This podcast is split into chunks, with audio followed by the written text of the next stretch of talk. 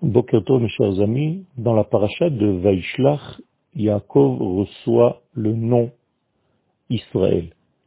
Autrement dit, à partir de ce moment-là, Yaakov aura deux prénoms, et Yaakov et Israël. Ces deux prénoms sont nécessaires car Yaakov représente la partie corporelle, alors que Israël représente la partie de l'âme.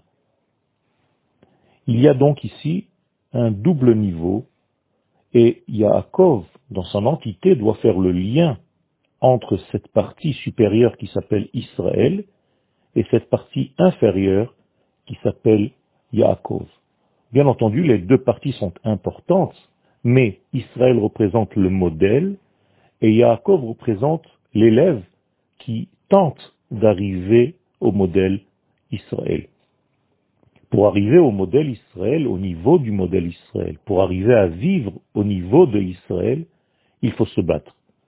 Il faut être courageux, et même dans la nuit de notre vie, dans les moments les plus sombres, il faut savoir combattre tous ces anges ou démons qui viennent nous embêter pour nous empêcher de grandir. Eh bien, c'est ce que fait Yaakov dans notre paracha. Yaakov va se battre contre tous ces démons et il va les vaincre pour atteindre son niveau Israël. Qu'est-ce que cela veut dire? Eh bien tout simplement que son corps, Yaakov, a résisté à la puissance de cet ange négatif et a gagné la puissance de cet ange, à tel point que le corps même de Yaakov est devenu comme son âme, c'est-à-dire Israël. Et c'est pour ça que l'ange lui-même lui dit, bravo, même avec ton corps qui est matériel, qui est dans le monde de la matière, tu as réussi à capter la grandeur de ce que tu es véritablement. Autrement dit, tu arrives aujourd'hui, Yaakov, à vivre ta vie extérieure, superficielle, selon les critères de ton monde intérieur qui s'appelle Israël.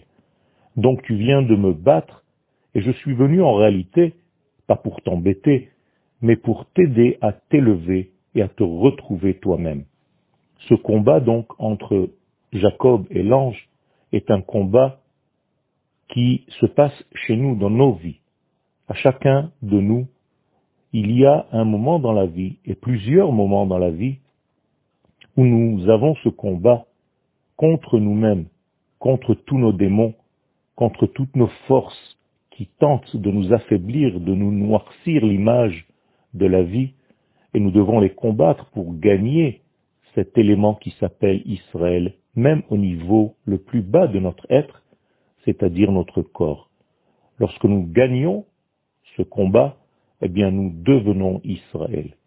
Israël, c'est une connotation de possibilité à mettre en phase l'aneshama et le corps, l'âme et le corps. Lorsque le corps est capable de recevoir la pleine lumière de la Neshama, ah bien ce corps lui-même devient Israël. Car la Neshama ne pénètre pas tout entière dans le corps de l'homme. Une majorité de cette lumière de l'âme reste à l'extérieur du corps. La plupart d'entre nous n'ont même pas un dixième de la lumière de la Neshama dans le corps. Et plus nous les élargissons notre corps, c'est-à-dire plus nous sommes forts, plus nos ustensiles de réception, de perception sont grands, eh bien plus une lumière de l'âme supplémentaire nous pénètre et nous devenons de plus en plus grands. Tâchons de ne plus avoir seulement un dixième, et moins que cela même, de Neshama dans notre corps, mais il faut arriver dans nos vies respectives à avoir 100% de la force de la Neshama dans le corps, à tel point qu'à la fin des temps, la Neshama et le corps seront égaux. Yom Tov